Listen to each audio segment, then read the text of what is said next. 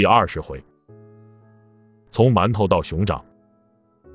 子龙中午郁郁不乐的来找我，进了门也不说话，端着茶杯一杯接一杯的喝。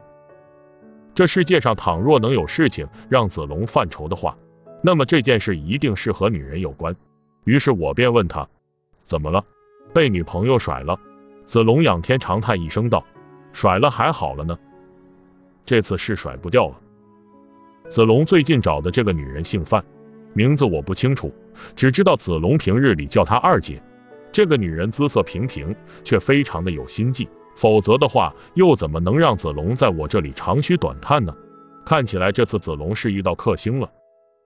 我笑着对子龙说：“你年纪也不小了，差不多也该找一个合适的人管着你了，要不你这次就从了他吧。”子龙瞪大眼睛看着我说：“三哥，你什么意思？”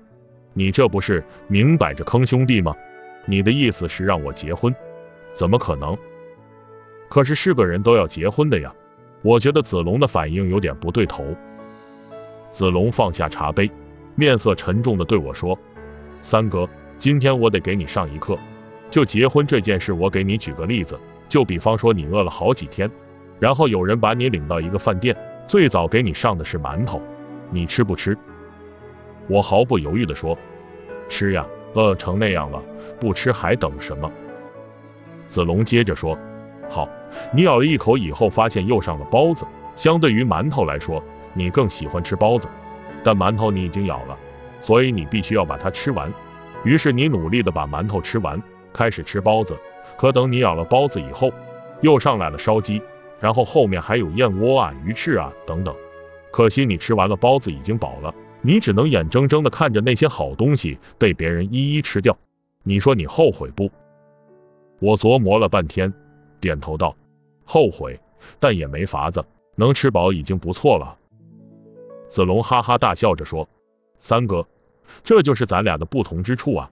这世界上有两种人，一种人安于现状，小富即安；另一种人则永不知足，不断进取。你属于前者，而我则属于后者。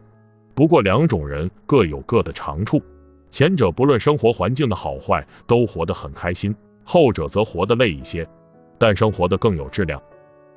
听到这里，我有些纳闷了，子龙，可我不明白你举的这个例子跟结婚有什么关系啊？子龙看着我，像看见了一头怪兽。三哥，你还没明白啊？这个馒头啊、包子啊、燕窝啊、鱼翅啊，都指的是女人。你结婚了，就表示你吃了她了。就无法再吃别的了，懂了吗？我点了点头。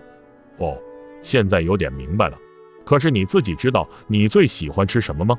你知道你喜欢吃的那东西一定能上来吗？你这样一直等下去会不会饿死啊？这下轮到子龙沉默了，他坐在那里托着腮想了半天，嘴里嘀咕着有道理，问得好，问得好啊！